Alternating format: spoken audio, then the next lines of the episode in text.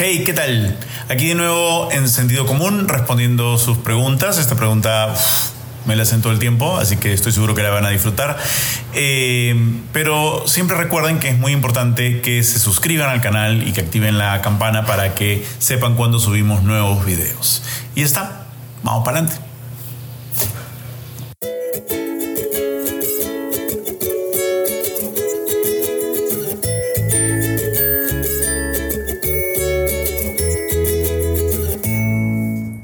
Hola, ¿qué tal? El tema de, de, hoy día es uno que me preguntan mucho que tiene que ver con eh, bueno, el hecho de que mis hijos pues andan descalzos todo el tiempo. Pero no solamente mis hijos. Este, disculpen para ustedes los televidentes, pero yo estoy aquí también descalzo. Tengo esta costumbre desde muy pequeño, siempre he andado descalzo, siempre que he podido, ¿no? O sea, si el suelo no lo permite, no sé si es la vereda o si son piedras, sí, me pongo mis zapatillas, o si tengo que ir a trabajar a una reunión pero si no, no hay forma de que me obligues a usar zapatos, no me gusta. Y, desde muy pequeños a mis hijos eh, no se me ocurrió ponerles ni medias ni zapatos, porque me parece que da calor y, este, y me, me parecía una incomodidad. Primero, ponerles zapatillas a niños que no caminaban, sino que gateaban. Y una vez que empezaron a caminar, me parecía lógico ponerles zapatos para impedirles el uso de su pie, que es pues precisamente móvil para permitirles agarrarse al piso y caminar. Entonces, inmediatamente, por supuesto, recibí una oleada de críticas gigantesca, ¿no? O sea, los críticos de Internet son millones. Algunos son muy divertidos. ¿Y por qué andan sin zapatos tus hijos? No van a aprender a caminar bien. Tienen que tener zapatos para caminar bien. Ahora, nuevamente, estoy usando mi sentido común. Yo no soy ni podólogo, ni, ¿cómo se llama?, ortopedista, ni pidólogo, ni nada. Pero a mí me parece que los zapatos se inventaron como que mucho tiempo después de que la humanidad era nómade, ¿no? O sea, ustedes se acuerdan, ¿no? De lo que recuerdan del colegio, sabían que primero era en tribus nómades, que no se quedaban en un lugar fijo y caminaban, caminaban, caminaban, ¿no? Cruzaron estrecho de Bering, ¿no? Y este, abandonaron África y se repartieron por el mundo. Y, no había ningún zapatero, digamos, en ese momento. ¿no? imagino que se envolvían los pies en pieles para protegerse en los terrenos difíciles y todo eso. Pero en general el zapato nunca fue una necesidad para que un niño Homo sapien caminara. Nunca se necesitó. Entonces no entiendo la lógica eh, basado solamente en el sentido común de decir ahora que el niño no va a caminar si no tiene un zapato puesto. Ese sería mi primer, mi primer análisis de sentido común. porque me lo pregunto, ¿no? Cuando la gente me escribe a mí me afecta, de verdad. Me quedo pensando, yo estoy haciendo mal. Entonces me pongo a pensar, a ver, sentido común. No, hay millones de niños que caminan y lo han hecho a lo largo de toda la historia de la humanidad antes de que se inventaran los zapateros. Entonces, ¿por qué tendrían que necesitar un zapato para caminar? No lo necesitan. La siguiente cosa que me escribieron era que si no les iba a poner zapatos, por lo menos les frotara una botellita en las plantas de los pies cuando durmieran para que se les forme el arquito, porque si no iban a tener pie plano. Nuevamente, ni conocimientos, ni inteligencia. Busqué en internet, pero me pareció una búsqueda un poco inútil porque los niños no son de plastelina. ¿No? O sea, un bebé no es de plastilina. Eh, a veces he escuchado esas teorías que dicen que si los niños los amarras de cierta forma, sus piernas van a crecer o más derechas o más chuecas, o que su cabeza, si está apoyada muy de un lado, se va a hacer como... Y, y sí, por supuesto que hay métodos ortopédicos para corregir problemas y qué sé yo, pero el arco que tienen es el arco que van a tener y que va a ser heredado de su padre y de la mujer que donó sus óvulos, que no sabemos quién es o qué tipo de pie habrá tenido, este, o si estará viva o qué sé yo, este, y yo tengo un pie medio semiplano, ¿no? O sea, no, no sé si hay algún, no sé, entonces, tampoco, tampoco por ahí me parecía que e, era importante. Más bien lo que a mí me parecía dentro de mi sentido común, que era importante, es que cuando yo me paro, y estoy sin zapatos y me inclino hacia adelante, me apoyo sobre los dedos de los pies. ¿no? Hago fuerza con mi dedo gordo, los dedos chiquitos. Cuando me apoyo hacia atrás hago fuerza en el talón o en, los costados. Como que necesito toda la planta del pie para poder mantenerme en mi sitio y eso hace que mantenerme de pie me sea posible o más fácil. Y luego aprendo a caminar con zapatos. De hecho, cualquier mujer eh, u hombre, de hecho, cualquier persona, ahí está, que camina con tacos, sabe que eh, tiene, es, una dificultad adicional a la de caminar. una cosa es caminar y otra cosa es caminar con tacos. Y requiere otro sentido de equilibrio. Y si ahí te vas a caminar con zancos, es una dificultad adicional caminar con zancos. Entonces, ¿por qué les iba a poner a mis hijos algo que iba a ser más difícil que, em, que aprendieran a caminar o que, o que se sostuvieran o que iba a ser más probable que se cayeran? O que en todo caso, si aprendían a caminar con los zapatos, ¿qué iba a pasar el día que se los quitara? Sentí que de repente no iban a desarrollar muchas habilidades. Ahora, no me crean a mí. Lo que hice fue lo que todos ustedes deben hacer. No pensar las cosas en su cabeza y abrir la boca y soltarlas, sino hacerse preguntas y preguntarle a alguien que sabe. La primera persona a la que le pregunté fue a mi pediatra. Mi pediatra hizo esto. Zapatos, no sirve para nada. Cuando vayan a una fiesta, cuando sean más grandes. Esa fue la primera.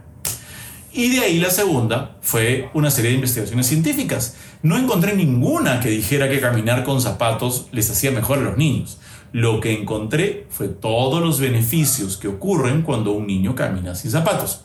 Nuevamente, no me crean a mí, sentido común.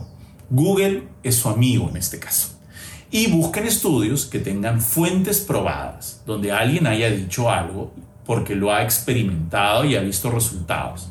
Aparentemente, el tener los pies siempre en contacto con el piso los ayuda a desarrollar no las terminaciones nerviosas y esas cosas que vienen por defecto, sino su entendimiento eh, personal, neurológico, cerebral de lo que están pisando las texturas de los diferentes pisos, si son rugosos, si son lisos, si resbalan, si no resbalan. Y eso estimula su sistema neurológico y los ayuda a tener un sistema neurológico más desarrollado. Contribuye a mejorar su coordinación y más aún, podría eventualmente darle cierta ventaja cuando se trate de desarrollar alguna disciplina física, como correr o saltar o cualquier otra cosa que se les ocurra hacer en el futuro si se les ocurre hacerla. Entonces, súbitamente se me ocurrió que no solamente eh, era más cómodo o mejor que estuvieran sin zapatos, sino que era importante que estuvieran sin zapatos la mayor parte del tiempo posible para que lograran ser lo más coordinados y, lo más, y su pisada fuera lo más firme. Y de hecho, hasta ahora me parece bastante claro el resultado. Lo que otra gente ha comentado, y aquí vamos a entrar a otro grupo muy grande que a veces me da un poquito de pánico, y es una cosa muy arraigada en el Perú, y también tiene que ver un poquito con la pandemia. En el Perú, por alguna razón, en algún momento de la historia, alguien inventó que había una relación directa entre la temperatura y ciertas enfermedades. Es decir, mezcló correlación con causalidad, ¿no? Porque la gente se resfría más en, un clima de invierno húmedo, entonces el frío es el que causa la enfermedad. No voy a decir que el frío no cause eh, daños terribles. Hay gente que muere de hipotermia, hay gente que no puede vivir en condiciones saludables porque las temperaturas son muy bajas y no tienen cómo calentarse. Eso es otra cosa. Hay gente que cree que por eh, estar expuestos al frío, eh, uno se enferma de cosas, como por ejemplo gripes, resfríos, eh, los bronquios, este, todos los nombres que les dan al resfrío común y este, la amigdalitis, bla, bla. Entonces, ese pensamiento ha quedado tan implantado en nuestro cerebro que es como difícil convencer a alguien. Por eso Perú es el país de las ventanas cerradas. Es, es muy fuerte. Eh, cuando en realidad las ventanas deberían estar abiertas. Y aquí viene la primera pepita de sabiduría que me dio la enfermera del hospital del día que nacieron mis hijos. Nacieron mis hijos, ahí te los dan, no, no hay un, un lugar donde los ponen aparte, te, los dan y de la sala de operaciones tú sales con tu bebés, con tu, canasta con tus hijos. Y me llevaron a mi cuarto y me sentaron ahí con mis hijos. Me dijeron, te, te vamos a enseñar lo de la leche y los pañales y estás tú con ellos y yo comenté que eh, quería saber cuánto tiempo tenían que quedarse dentro de la casa este, antes de poder salir porque me habían dicho que no lo sacara hasta que tuviera las vacunas. Inmediatamente las cabezas de todas las enfermeras volvieron así, como Linda Blair en el exorcista, a mirarme y, ¿qué cosa? No, ¿qué tiene que ver salir con las vacunas? Y yo dije, es que me han dicho que se queden en casa para que no se enfermen eh, hasta que no tengan sus vacunas y ya puedan salir, ¿no? ¿Qué ese, es todo lo contrario. Más bien sácalos para que no se enfermen.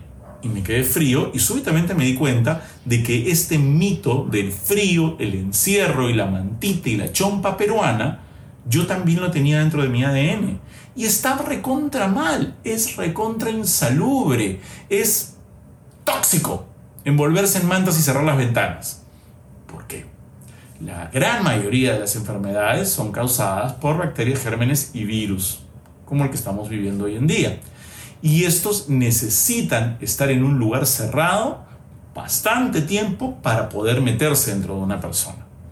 En el parque, donde el aire corre y fluye y la gente se mueve, los virus no tienen dónde estar. Se los lleva el viento. Entonces un niño es más seguro de las enfermedades en un parque al aire libre, no digo pegado persona con persona, ojo, en un parque al aire libre donde hay espacios abiertos, que en una casa con siete personas, una de las cuales probablemente esté resfriada. Por eso es que toda la casa se contagia. Más aún si la casa tiene todas las ventanas cerradas y la gente está toda tapada debajo de mantas. Por eso cuando uno va en el bus y eh, pide que abran una ventana, hay un montón de gente que dice, no, no, cierra, cierra, cierra, hace frío, nos vamos a enfermar. Lo conveniente es responderle, no, la ventana debe estar abierta para que no nos enfermemos. Porque si la ventana está encerrada, el virus o la bacteria que tiene alguien me va a afectar a mí y a ti. Con la ventana abierta, no. Entonces, la otra cosa es, en Lima no hace frío. Yo sé que a los limeños nos gusta decir cuando llega el invierno y hace 14 grados, uy, qué frío, qué frío, qué frío, frío. Con 14 grados hay gente en la playa en otros países. en Lima realmente nunca hace frío, frío, frío. Se siente mucho por la humedad, eso es verdad, no lo voy a negar. Pero en Lima no hace tanto frío. El otro mito, aparejado con este, es que el frío entra por los pies y que por ahí se van a enfermar si sus pies están fríos. Cuando mis hijos estaban chiquitos, había un desfile acá en esa época que no era de pandemia, desfile de tías, tíos, parientes, amigos, no sé qué, que todo el tiempo les estaban tocando los pies a mis hijos diciéndoles, sus pies están fríos, hay que taparlos, tápate tú, hoy en provocaba decirle. Así no funciona el cuerpo humano. Los pies, al igual que la cabeza y las manos, son las formas por las que nosotros regulamos nuestra temperatura. Está bien, los bebés chiquitos todavía no autorregulan y sí hay que taparlos, qué sé yo, no me voy a meter ahí. Pero el pie es el lugar por el cual al circular la sangre por ahí, esta o se enfría o se calienta, al igual que por las manos y por la parte de arriba de la cabeza, para mantener nuestra temperatura constante y saludable. Entonces, eso de que si uno pone el pie descalzo sobre un piso frío va a causar una enfermedad es una tremenda mentira. Nuevamente, no me crean a mí, no tiene que ver con conocimientos mágicos que uno tiene, libros enormes y bibliotecas, no tiene que ver con este, inteligencia sobrehumana que tiene la gente, nada que ver. Tiene que ver con curiosidad y ganas de investigar. Meterse a internet y buscar publicaciones que tienen pruebas y llegar a tus propias conclusiones. Se trata de sentido común, que es lo menos común que hay. Nos vemos la próxima.